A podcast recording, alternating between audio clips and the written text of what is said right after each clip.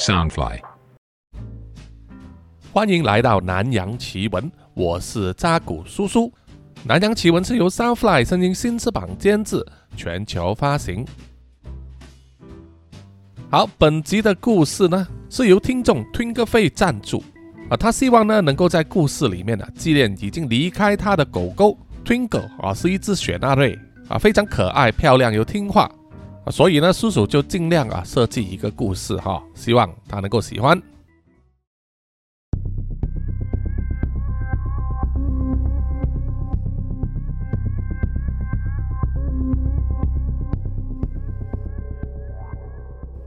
Janet 乘坐着吉普车来到越南中部一个偏远的小镇那里，车子停在一家残旧且廉价的旅馆门外。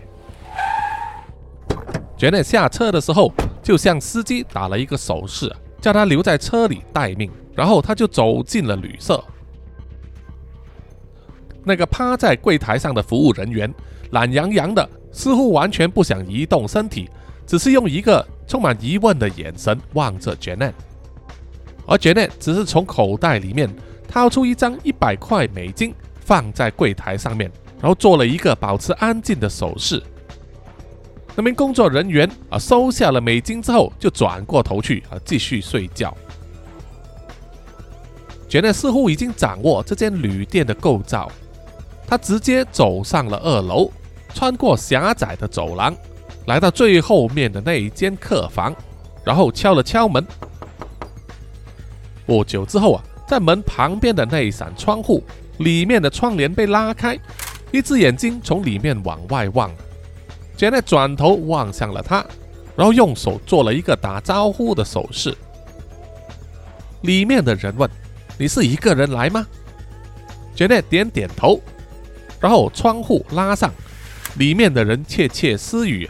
不久之后，才听到房门的锁被打开，然后一个瘦削的男子戴着黑胶框眼镜，留着一头韩国男生流行的发型，就是刘海长到啊遮住眉毛的那一种。把，那名男子打开门，让姐妹入内，然后又快速的把门锁上，然后亮出他一直收在身后的水果刀。客房相当简陋，一眼望去啊。主要就是有两张床，然后地上有一个棉被。房间里面除了刚才那名男子之外，另外还有一对男女缩在墙壁的角落。一名瘦削但是高大英俊的少年背靠墙角，对杰内露出警戒的眼神，口中发出野兽般的低吼。而另外一名长发的女子呢，则挡在这个少年的面前。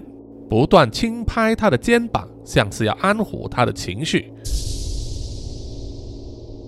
杰内举起双手，然后说：“我就是一直跟你们联系的杰内不要担心，我没有带武器。”戴眼镜的男子呢，走到 Janet 的身后，检查了一下，确认他真的没有带武器，才松了一口气，转头向墙角的女子呢点了点头。房间里面的气氛就比较松懈下来，然后男子呢就对 Janet 说：“不好意思，我们刚才只是防范未然，请坐吧。我叫做天照，那一位是我的朋友菲儿，而他身后的那一个，呃，呃，他叫 Twinkle。”Janet 向他们露出公式化的微笑，同时呢把眼神投注在菲儿和他身后的 Twinkle 身上。菲儿只是点点头，当做打招呼，并没有说话，但是警戒心呢，似乎依然没有放下。天照说：“Janet 小姐，现在你已经见到我们了，所以请你帮我们，让我们离开这个国家好吗？”而 Janet 只是回答：“当然可以，这对我来说是举手之劳的事，不过前提就是我必须先确认一下。”到底你的好朋友呢？对我们有没有危险？天照有点着急的说：“没事的，没事，他很听话的，你们不用太顾虑他的。”Janet 却回答说：“可是我们对他一无所知，所以他对我们能不能造成威胁，是由我来断定的。”这时，飞蛾呢开始紧张的用双手做了手语。天照看了之后啊，就带他传达说：“飞蛾说他可以用生命保证，Twinkle 是不会害人的，求求你们帮我们这个忙吧。” Janet 沉默，并不作声，只是望向了飞蛾和 Twinkle，仔细观察他们。飞蛾外表看来就像是一般娇弱的女生，但却拥有坚毅的眼神，是那种不会轻言放弃的人。而 Twinkle 呢，虽然穿着衣服，但是明显可以看出体毛旺盛，手掌比一般人大，眼眉毛很长，腮帮子长出的毛发也是很长，而眼神却很清澈纯净，感觉和他这个体型的年纪呢不相符。绝内考虑了一阵子之后啊，就说：“好吧，我可以暂时相信你们。”但是你们必须告诉我整件事的来龙去脉，一点细节也不能少。天照和飞蛾互相对望了一眼，飞蛾点了点头，于是啊，就由天照来负责说明。天照说，他和飞蛾从小就认识，是很好的朋友。飞蛾因为他的爱犬过世不久，心情很低落，于是天照就决定带他出来旅行，散散心。于是就来到了越南，先后去了河内、海防市，还有清化市。然后大概在两个礼拜之前，他们来到了白马国家公园，是越南政府设立的一个自然生态公园。那里有很多濒临绝种的动物，所以禁止一般人打猎，是一个风景优美而有山有水的自然公园。里面还设有多家民宿，让旅客可以住下。享受大自然的美景啊！但是整个事件也是在他们来到白马国家公园的时候开始发生。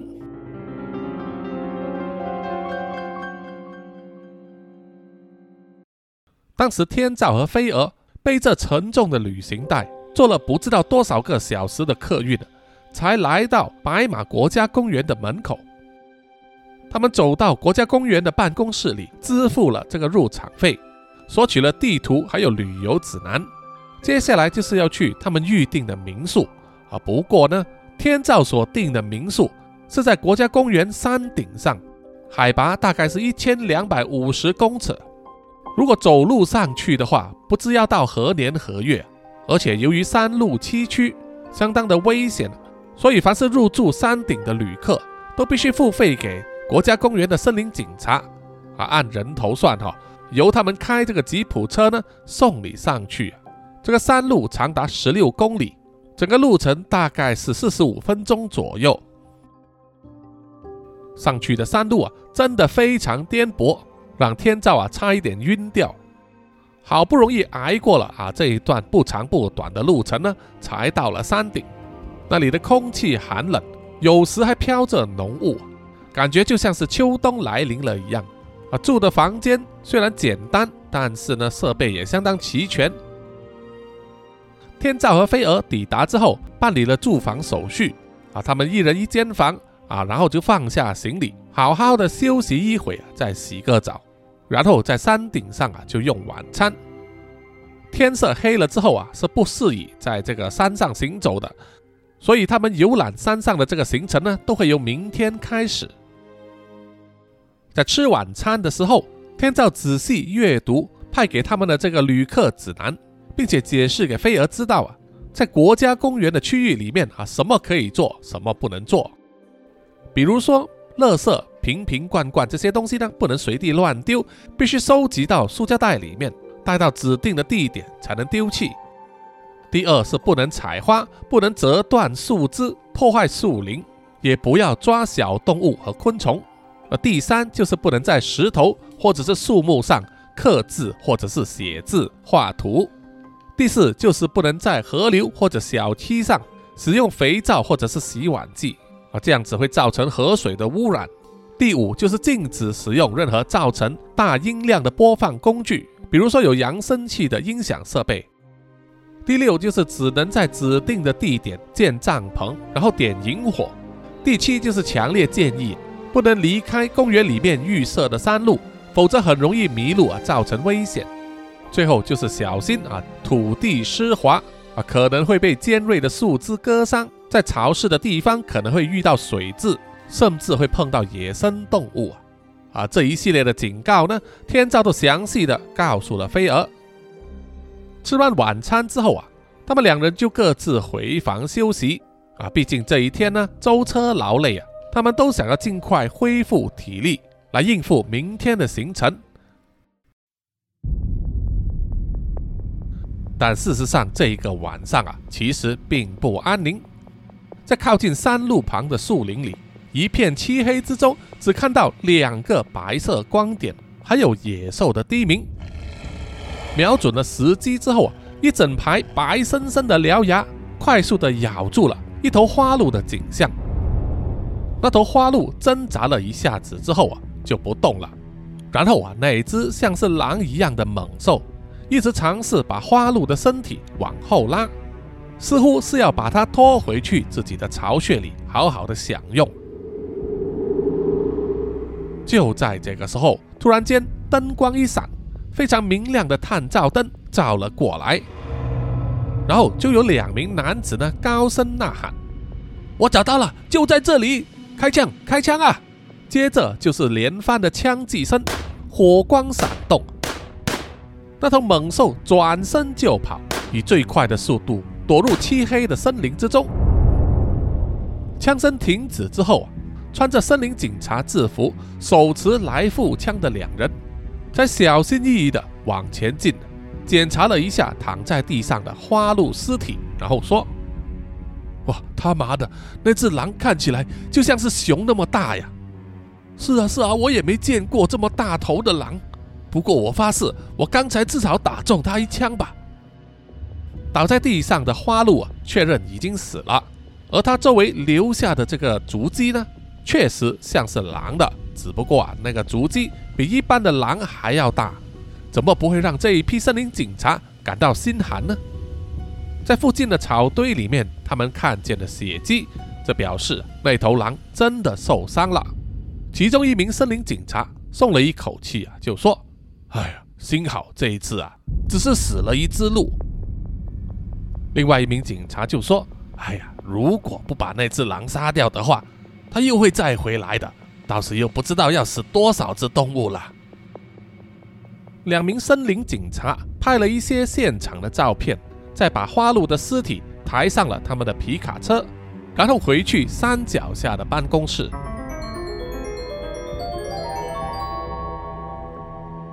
深夜时分，躺在床上的飞蛾睡睡醒醒，于是决定坐起身来查看一下时间啊，当时的时间。是凌晨一点钟，入夜之后，山上的空气啊更寒冷，寒风从窗口吹进来啊，根本不需要冷气，而且当风大的时候啊，那个风声吹进来有一点刺耳。于是飞蛾呢就从床上下来，要去把窗户啊关上。当他往窗户外面望的时候，突然注意到窗外的草地上有一只毛茸茸的小动物跑过。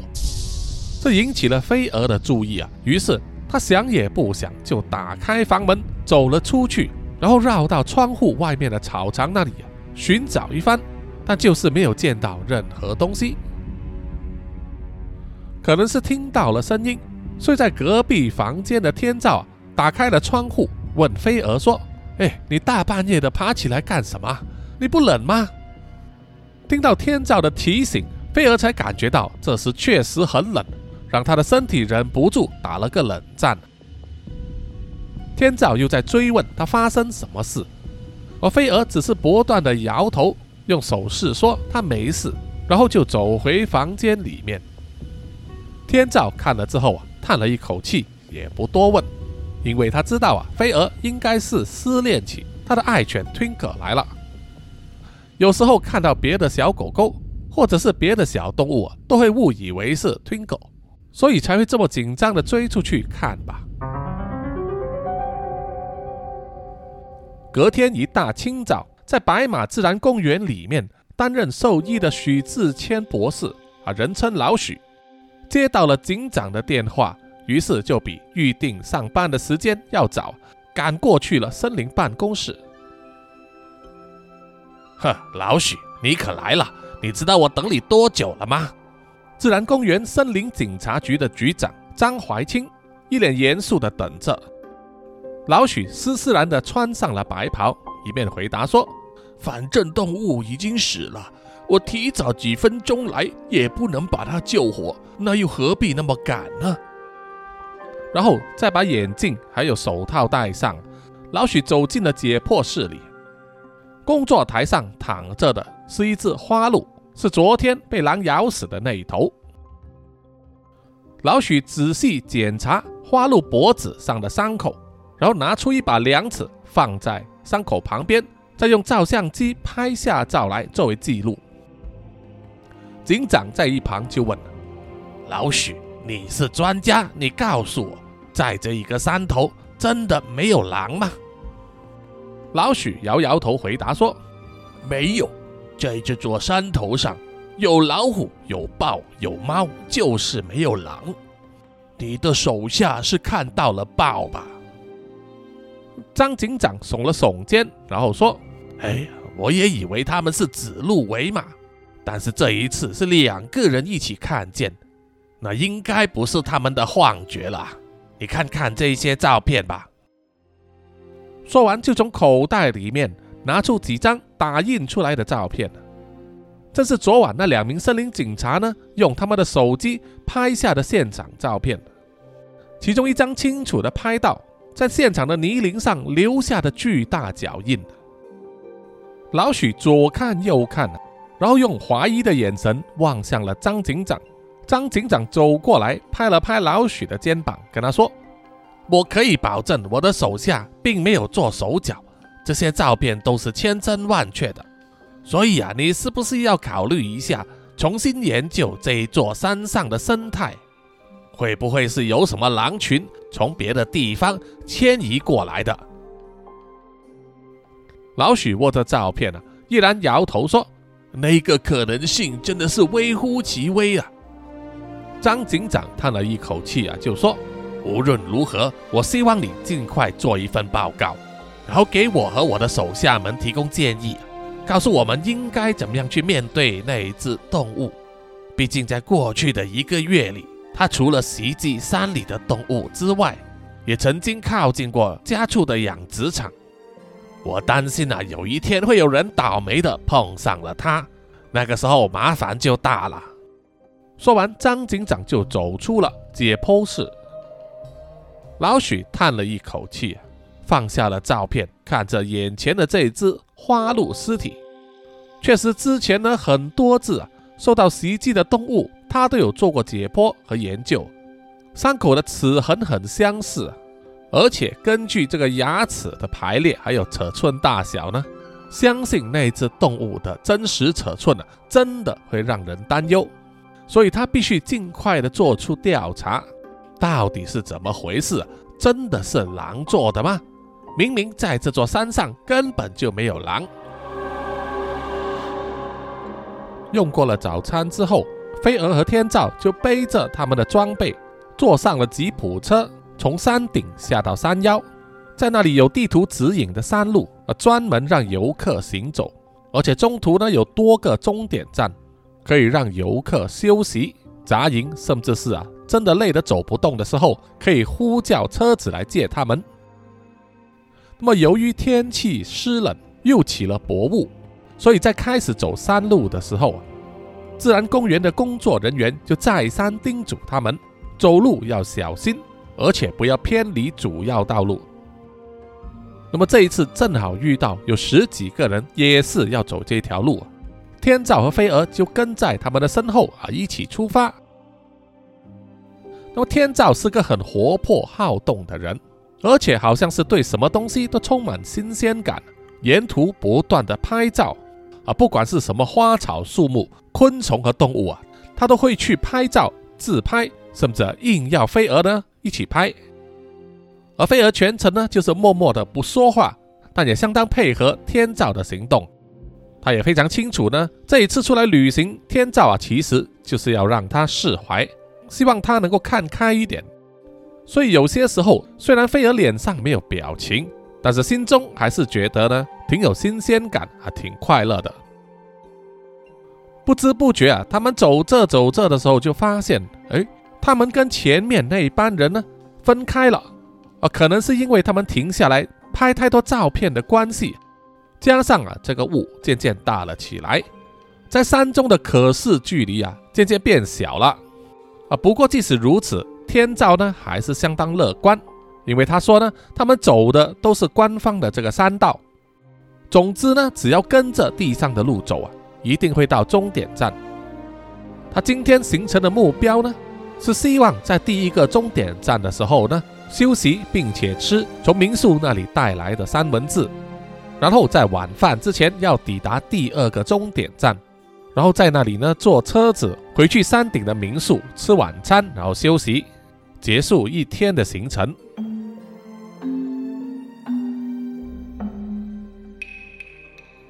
但是计划永远比不上变化。在山路上走着走着的时候，天照啊突然发现飞蛾呆呆的站在那里不动了，眼睛一直盯着旁边的树林。喂，你干什么不走啊？天照问。但是飞蛾依然没有反应。于是他就走过去，拍了拍飞蛾的肩膀。这时候飞蛾就慢慢的举起右手，指向了他眼睛望着的那个方向。于是天照也循着他手指的方向望过去啊，只见一片绿油油的树林里面有两个白色的光，啊，亮度并不高，但是就是在那里，而且有时候还会闪动。天照看见了之后，心中一惊，一面伸手进去他的背包里面要翻找一件防身的武器，一面拉着飞蛾的袖子要跟他说：“哎哎，你小心了。”那个可能是猛兽的眼睛啊！我之前就查过了，这座山上有老虎，还有豹啊！你要保持冷静，慢慢的一步一步跟我走。但即使被天照拉着呢，飞儿依然寸步不离。好不容易，天照就从他的背包里面掏出了他的防身武器，就是一小瓶辣椒水喷雾啊，一般是防狼用的。啊，不过对猛兽来说，如果碰到他们的眼睛或者鼻子，同样会有效。天照就挡在飞蛾的前面，手上握着辣椒水喷雾，指向前方，然后对着那两盏闪动的眼睛说：“我我警告你，你不要乱来啊！你敢动我们，我就用这个喷你。”在天照发出警告之后啊，大概过了一阵子，树林里面才有一些动静。吓得天照把手指按在辣椒水喷雾的按钮上，准备好随时呢喷射辣椒水来应对。结果没有想到，从树林里面跑出来的是一只小小的毛茸茸的动物。它的毛色是灰色的，底层还带有些黑色。不过也可能是因为弄脏了的关系，因为在树林里很容易沾染到泥巴、露水等等。总之，那个毛茸茸的动物啊，走出来的时候，就像是一只在泥泞里打滚了三百回合的小狗一样，但依然可以很清楚的看见它有一双乌黑亮丽的眼睛，还有从嘴巴里伸出来的粉红色的舌头。天照看见了之后啊，第一个反应就是说：“哇，这是什么？好脏啊！”而飞蛾的反应截然不同。他反而是蹲下身体，对那一只毛茸茸的动物展开双臂，表示欢迎。天照一看啊，当然明白飞蛾的心思。啊，飞蛾是非常爱狗的人，但他依然马上向飞蛾提出警告说：“喂喂喂，你不要这么冲动嘛！我们还不能确定它是什么动物啊，到底有没有危险？而且它还那么脏，你还想抱它吗？”飞儿摇摇头，表示他并不管，然后轻拍他的双掌，再次向那一只毛茸茸的动物表示欢迎。只见那一只毛茸茸的动物呢，歪了歪脑袋，望向了飞蛾。这个可爱的动作瞬间融化了天照的警戒心，而且也让飞蛾感动的流下泪来，因为以前他的雪纳瑞就常常会做这个动作。于是啊，他更有耐心，更主动表达自己没有伤害他的意思。于是，那只毛茸茸的小动物呢，就慢慢的走到了飞蛾双掌的范围之内。菲儿慢慢的把双臂收紧，终于把它抱紧了。啊，同时间可以感觉到它温暖的体温，还有湿湿的毛发。啊，确实呢，身上有一股味道啊，表示这只小动物呢，啊，迫切需要洗一个澡。而站在一旁的天照啊，以非常关切的眼神望着，贝尔喜极而泣啊，转过头来，用单手做手语啊，告诉天照说：“你看一看啊，这只小动物呢是没有害的。”天照的态度依然有一点举棋不定，毕竟他们现在身在一个陌生的国家，还是在一个自然公园的森林里，对任何事物有防备之心是自然不过的。但目下这种情况，他也熬不过菲儿，于是啊，只能耸耸肩，并且仔细留意那只小动物的动作。就在这个时候，突然间从菲儿的怀抱里面挣脱，然后跑回去密林里面。那个动作太快了，真的是连抓也抓不住。菲儿只能露出失望的表情。天照一方面呢松了一口气，另一方面也了解菲儿的感受啊。于是走上前去，轻拍他的肩膀，表示安慰。但是没想到，不久之后，那只毛茸茸的小动物又回来了。但是这一次，它并没有跑进飞蛾的怀抱之中，而是叫了一声，然后又转过身去，躲入密林里。这个动作的意思很明显的就是要飞蛾跟着他。所以飞蛾想也不想，就站起身。往他的方向跑过去。哎，等等等等啊！我们不应该偏离山路的呀！天照大喊啊，但是飞蛾却充耳不闻，所以他也没有法子，必须跟上，拼命的尾随着飞蛾，生怕把它跟丢了。在这个植物茂盛、长得密集的森林里面，要追赶一只小动物啊，其实并不容易。所以飞蛾呢是紧盯前方树枝和丛林的异动，还有这个声音的变化。而且那只小动物呢，它奔跑的速度非常快，飞蛾是一刻也不敢放松，只想到不要跟丢了，其他的一切它都顾不及了。就这样，他们在密林里面奔跑了好几分钟之后，来到一个地形比较凹陷的盆地，飞蛾终于停下了脚步，在那里喘气。而不久之后，天照也尾随而至，气喘如牛，累得坐倒在旁边的一根大树干上。也在这个时候，飞蛾发现了非常不寻常的东西，就是地上的泥土明显的还留有脚印，除了有一列非常新的啊小脚印之外，还有一列的明显较旧，而且面积很大的脚印。那个脚印大的呢，可以估计它的体积比熊还大。这时天照也注意到了那些脚印，心中深深感到不安，于是急忙站起身，拉着飞蛾的手臂，对他说：“这这些脚印很不对劲，我觉得我们还是回去吧，不要再深入了。”就在这个时候，他们又听到了。那只小动物的叫声从不远处传来，菲儿转头望向了天照，从他坚毅的眼神可以看出，即使前方有危险他依然还是会走去的。于是啊，他挣脱了天照的手，往叫声的方向走去。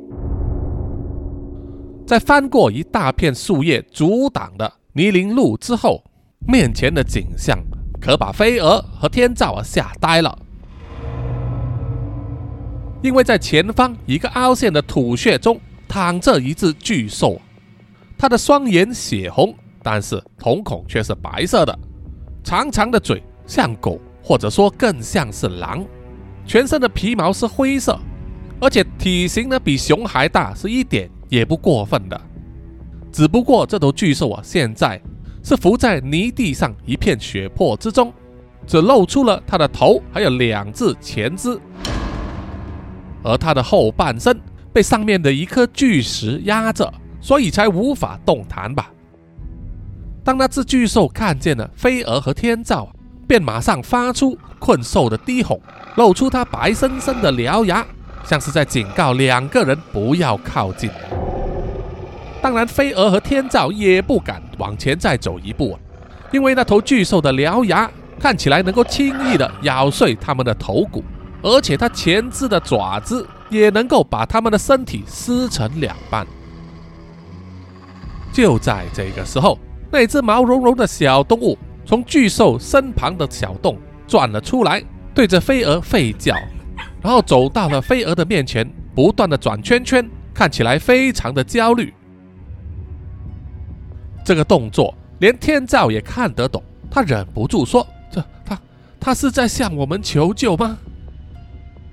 飞蛾看了之后啊，也点了点头，于是慢慢的蹲下身体，半举双手。表示他没有武器，而且也没有恶意。同时呢，也用手势告诉天照啊，要照他的说话去做啊，不要站起来，要蹲下来，表示他们没有威胁。天照听了之后啊，也照着飞蛾的指示去做，蹲下身，举起双手啊，表示没有武器。而那只毛茸茸的小动物也走到了巨兽的面前。在他脸颊上舔了几口，又吠了几声，像是啊跟他说话，告诉他是他去找人类来帮忙的。那头巨兽像是听懂了，表情缓和下来，然后就一直喘着粗气，看起来相当的痛苦。观察了一阵子之后，天照和飞蛾觉得啊，巨兽应该不会攻击他们。于是他们慢慢的一步一步往前移动。那只毛茸茸的小动物在巨兽左边前肢的部分不断哀叫，而且也看得出鲜血是从哪里流出来，表示那里可能就是巨兽受伤的地方。于是飞蛾呢做了个手势，叫天照走上去查看。天照当然是非常紧张，满头大汗。他深吸了一口气，慢慢的走上前，先用手轻轻的触摸巨兽的身体，而巨兽的身体啊，只是动了一下，发出了低鸣，但是并没有反抗。而飞蛾也上前，轻轻的抚摸巨兽的额头，表示安抚，让天照呢可以用手轻轻的拨动一下巨兽啊身上染红的皮毛。然后就看到至少有两个圆圆的伤口，不断的流出血来。于是他马上解下了背包，从里面寻找他的急救药箱。但是里面装的应急药品并不多，而且要用在体积那么大的巨兽身上根本不够。菲儿，他的伤势很重啊，我们需要消毒水，还有很多的纱布，这些东西可能要到山下去买呀。天照说：“菲儿点点头，表示了解。他再次轻轻抚摸那只巨兽，还有那只毛茸茸的小动物，然后就从自己的背包里面呢，把他带着的所有巧克力能量棒拿出来，撕开包装给他们吃。天照看见了之后啊，也同样跟着做了。那只巨兽和小动物啊，嗅了嗅之后啊，就开始狼吞虎咽起来。”可以看出，他受伤之后啊，就已经饿了很久了。天照也起身，在附近呢找了一大片树叶，把它折了一折，做成一个斗状，可以装水。然后把自己水壶里面的水呢倒出来，让他们可以饮用。等到他们把巧克力能量棒都吃完之后啊，飞蛾和天照都站起身要离开，并且还承诺说他们会带药品以及更多食物来。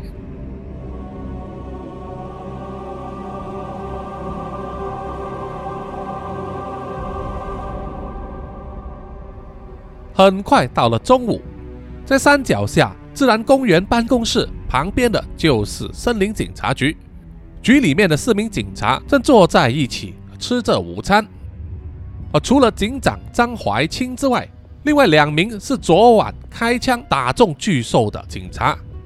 第一位叫做阮德宝，第二位叫做范明全，而最后一位则是女警王秋芳。他们正在谈着昨晚开枪打中巨兽的事。昨天晚上天那么黑，你们一定是看错了吧？把豹子当成狼了。王秋芳说：“怎么可能？”冉德宝争辩了：“我和阿全两双眼睛都看见了，它的毛皮是灰色的，而且身上一点豹的花纹都没有，绝对不是豹，也不会是虎啊。”范明全就说：“对呀，我确实也没有看错了，我觉得那个东西真的很像狼啊。”只不过在这座山上是没有狼的。说完，他们就望向了张警长。张警长抽了抽烟斗啊，轻轻点了点头，然后回答说：“嗯，我在这座森林守了几十年，一头狼也没见过。我问过老徐，老徐也是说，在越南国境之内，这里的天气和地形，自古以来就没有狼的踪迹。”王秋芳又问：“那么局长，你说那是什么东西呀？虽然昨天晚上他只是咬死了一只花鹿，但是我记得上个周末不但咬死了牛，还有好几只羊失踪啊。”张警长摇摇头说：“我也不知道那是什么。总之，你们值班的时候要打醒十二分精神，确认你们的枪都有子弹，手电筒要确认充电了。”还有信号弹等等装备要齐全，千万不要掉以轻心呐！有什么风吹草动，先发回来呼叫支援，千万不要自己一个人冲锋啊！阮德宝啊，就拍了拍范明全的肩膀，然后说：“警长说你呀，叫你不要一个人冲锋啊！”范明全露出嗤之以鼻的动作，回呛说：“呵，警长说的是你呀！”只有你们年轻人才会那么冲动啦！说着说着，笑成一团。好了，吃饱之后就去上工吧。警长轻轻拍了拍桌子，然后站起身离开座位。其他三人也是点点头，开始收拾碗筷，结束他们的午餐，然后跟随在张警长的身后呢，走出了森林警局。就在这个时候。张警长就正好看见了，不远之处，飞蛾和天照呢，神色匆匆的从自然公园办公室里面走了出来。啊，因为自然办公室里面有一个小小的贩卖部，专门售卖各种需要用到的物品。而天照和飞蛾呢，就把里面所有的这个绷带、棉布以及消毒水都买完了，然后硬塞进他们的背包里。然后飞蛾就非常紧张的。要去找车子送他们回去山腰，但是天照却叫住了他：“哎，等等，我们连午餐都还没吃啊！”然后飞蛾就做了一连串手势啊，意思就是表示现在是什么时候了，他哪里吃得下？上面还有两条命要等着我们去救呢。天照就说：“那不然这样子吧，我去买一些面包或者三文治，让我们在路途上吃。”好不好？啊，我们也得补充体力嘛。啊，飞蛾看起来非常紧张和焦虑，但也无可奈何的同意了。然后天照呢，就转身走去隔壁的小餐厅里面，向柜台那里购买现成的三文治。站在马路旁等待吉普车的飞儿，这时突然间就和张警长啊对上了目光，然后马上转头躲开，不敢正视他。那么张警长本来就没有对他们呢特别留意，但是和飞儿对着了眼之后，就不免对他呢多看几眼，而多看几眼之后，就发现了一些不妥之处，于是他就向飞儿走去。下午好啊，小姐。张警长向飞蛾打招呼，飞蛾看见之后露出害怕的表情，然后羞涩的点头。张警长看见了之后，心里在想着，到底眼前这个小妞是怎么回事。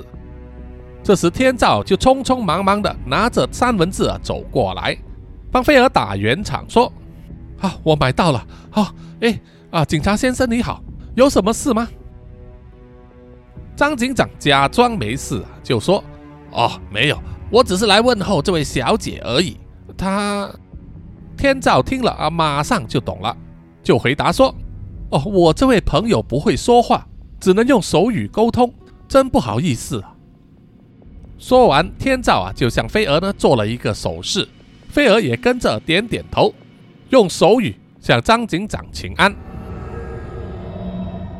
这下张警长呢是相信了啊，飞蛾是不会说话的，然后他就问：“哎，那么你们中午要去哪里呀？去过了山顶或者是山腰那里吗？”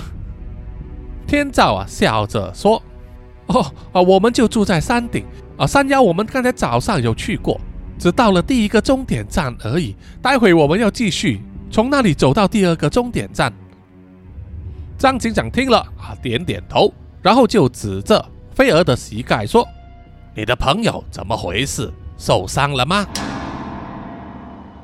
菲儿和天照啊，脸上露出惊讶的表情。然后这个时候，他们才发现菲儿的膝盖上沾染到了鲜血，有一大块暗红色。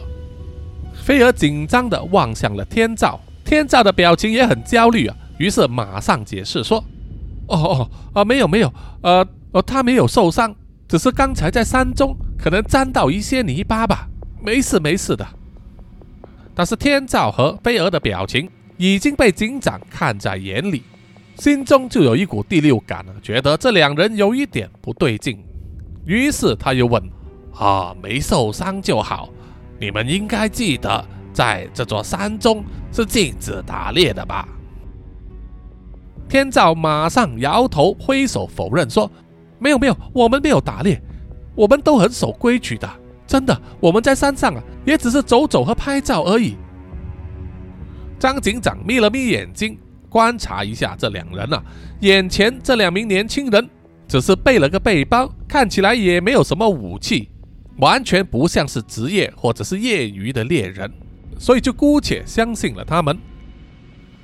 这个时候啊，上山的吉普车来了，天照就拉着飞蛾呢，啊，以要赶车的原因向张警长行了个礼啊，然后就急急忙忙的上了车。而张警长则默默的注视着他们离去，心中开始盘算起来。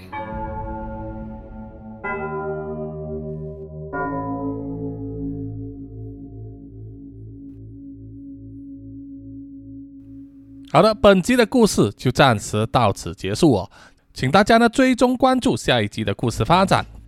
OK，喜欢的话呢，请大家到南洋奇闻的 IG、Apple Podcast、Mixer Box、YouTube 还有 Spotify 啊，给叔叔留言点赞哦，还有点这个关注。有一点多余的零用钱的话，也欢迎呢买咖啡赞助叔叔啊，让叔叔持续做好这个节目。那么透过 Mixer Box 还有 YouTube 呢，还可以做这个每个月小额赞助哦。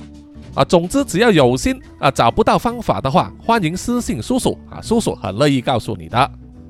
此外呢，也希望啊大家去点击阅读啊免费的漫画，是由叔叔呢做这个改编，台湾知名的电竞品牌 XBG 所推出的漫画《Extreme Saga》极境传说蜜拉的试炼。可以在这个 CCC 追漫台的网页或者是手机 App 里面看到哈，免费的。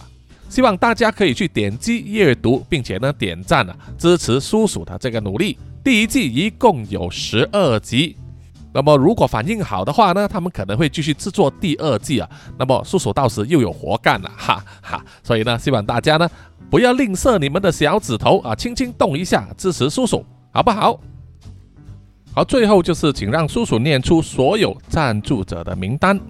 首先是南洋探险家 Jimmy Chin、苗疆杀人蛙陈忠杰以及许志伟，然后是南洋侦查员二四公园图子 Ralph 布一直该 Sandy Lee 真爱笑三十三 Kinas 蔡小桦朱小妮李承德苏国豪洪新志林家达 Toy J 刘舒雅林英炫洪志伟。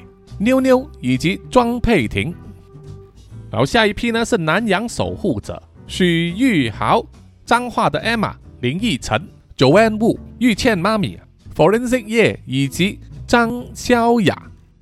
最后一批就是南洋信徒黄龙太子妃、苗疆杀人蛙、西里子、林以乔、吴大佩、吴大豪、筛利、飞蟹、本我无心、潘琪、张新芳、萧毅、Allen 零零三 AI、林宏杰、许志伟、查理哥哥、Forensic 叶、林小润、凯文文、Gvan、逍遥以及黄培成，谢谢你们，谢谢大家。OK，我们下一集再见，拜拜啦。